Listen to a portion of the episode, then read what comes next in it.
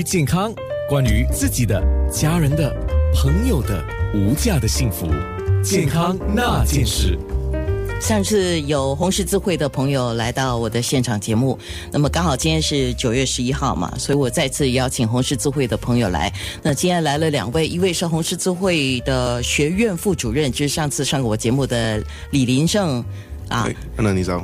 那另外一位就是 Michael，是我第一次见啊。Hello，安娜，你好。是，等下他们两位会跟我们分享他们的实际的经验。不过，既然我们今天讲到心理急救啊，我上网去看了一下，这个英文简称三个英文字母叫 PFA，啊，就是 Psychology First Aid，是这样讲吧？那么什么是 PFA 呢？所谓那个心理急救，就是给予早期那些。灾难者，我们目前在红十字会给予一些帮助，呃，尤其是当他们有些过世的一些事情呢，还是呃一些自己那些不见掉的一些事物啊，还是可能也是通过一些突发情况，他们就感觉到失落，那时候我们就开始呃。给予一个急救法，这个急救法是不需要专业人士来这个来这个示范，而且不需要那个人去啊模拟一个一个一个阶段，是直接嗯进入那个呃那个当事人给予一些帮助，哎，就是不是说一个辅导啦，是通常是一个急救给他们，首先我们会问他们，嗯。我们可以帮你，我们在哪里哪一个事情可以帮你吗？不要直接哦，你不要再哭了。就是有些人可能当时在哭的时候，你就开始不要再哭了，不要再哭了。所以急救法这个这个定义啦，我们概念就是，通常就是能够给一些技能，通过一一些课程啊，我们的那些学员就能够呃用这些技能而帮助他人。所以。你刚才讲一个，就是一个人的心理起了很大的变化，嗯，就是极大的一个变化，而不是普通的我们只是伤心哭哭那样的事情，而是说他面对了一个冲击，这个冲击可以很大。可能很多人也觉得，哎，这个事情也有有很大的冲击，可是对他来讲，这个东西是很重要的。嗯，于是给他的冲击力是很大，所以不在于我们个人觉得这个事情的大小，而是那个冲击力对于那个就是正在心理受到伤害的人来讲是大还是小？对，所以个人有个人的一些能够承担一些呃一些过程，嗯所以 coping 可以 coping 啊，所以每个人都有自己能够呃自我控。一个一个，就是面对压力的时候，面对那个事情发生的时候，你能够承受的能力有多高？对，嗯，所以就是，可是通常我们看到人家有些人可能在哭泣啦，还是啊，可能默默的站在一边，可能有一些啊自自己认为认为自己不觉得不想啊跟他人说话的时候，那时候我们也可能要观察一下是否急救是适当。如果我们讲一般，比如说像今年九月十一号哈，这个就是叫这个国际上认为它是一个属于很大的一个灾难的情况哈。嗯。那等于是说，这个情况之下呢，国家当然要出来，政府要出来哈。嗯。还有就是你们这些就是等于是义工啊，义工或者是有专业知识救急急救知识的人就要出来。那土。普通人像我们这样子，如果我们能够掌握这个能力，我们也可以去帮忙进行一些，也不能够说是叫辅导，但是等于是说在那个当下呢，能够给予一些安抚的作用。对，啊，那是有一些要点的吗？对，嗯，所以我们那个心理急救有五大要点，第一步骤就是准备一下，所以这准备这个步骤就是可能你能够了解那个当事人的情况，看啊你。看那个是否当时那个情况，那些那些呃资讯呢，能够提供给这个当事人，所以这时候就是我们叫做 prepare。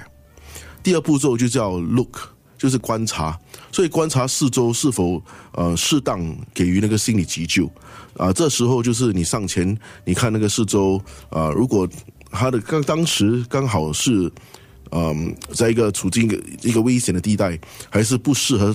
啊，执行那个心理急救的时候，最好就是不要给予急救，哦，就把他带开。嗯嗯，所以可能可能就是看情形，如果是他跟一个小孩子跟他的孩子的时候，那时候你不要把他们两个分开，也是哦啊，这也是很重要，因为有时候啊，有他们自己的孩子在旁边，他们也感到安慰啦。嗯啊，第三步骤就是聆听。这时候聆听就是 listen。嗯，这是个聆听很非常重要。大多数的人，通常我们在课程都知道，觉得发现到大多数的人都是在讲话啦，不是给予一些呃呃 advice，哎，就是很少聆听。大多数就是嗯给他们一些呃答案呐，如何知如何辨别，知道那个方向如何走啦。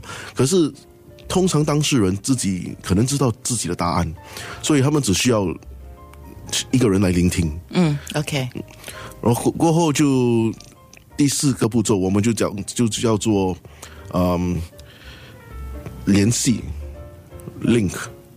所以这这个步骤就是，如果你发现到你能够给他一些资讯，可能那些呃支持团队啦，支持那些机构啦，还是那些呃支持所在所的地方，呃，，like family assistant center 这些地方，他们能够能呃给他们一些资源的时候。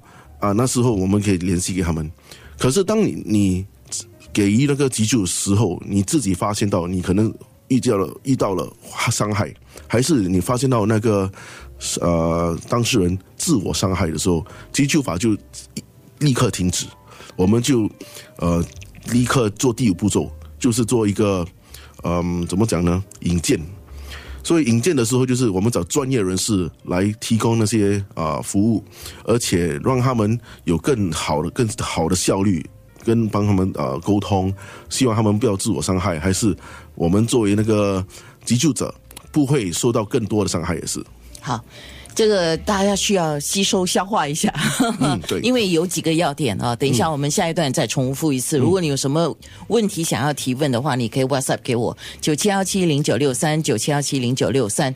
特别讲到了，刚才说不是辅导，呃，可是他还是有一点点辅导的基本技巧在里面。聆听也是一个嘛，对不对？然后它跟民防所做的一些培训相关吗？好像有一点相似哦。嗯嗯，所以我们也是有跟那个新加坡国立那个人力部，呃，也是跟他们呃学呃跟他们讲细的，讲那个心理急救在工作。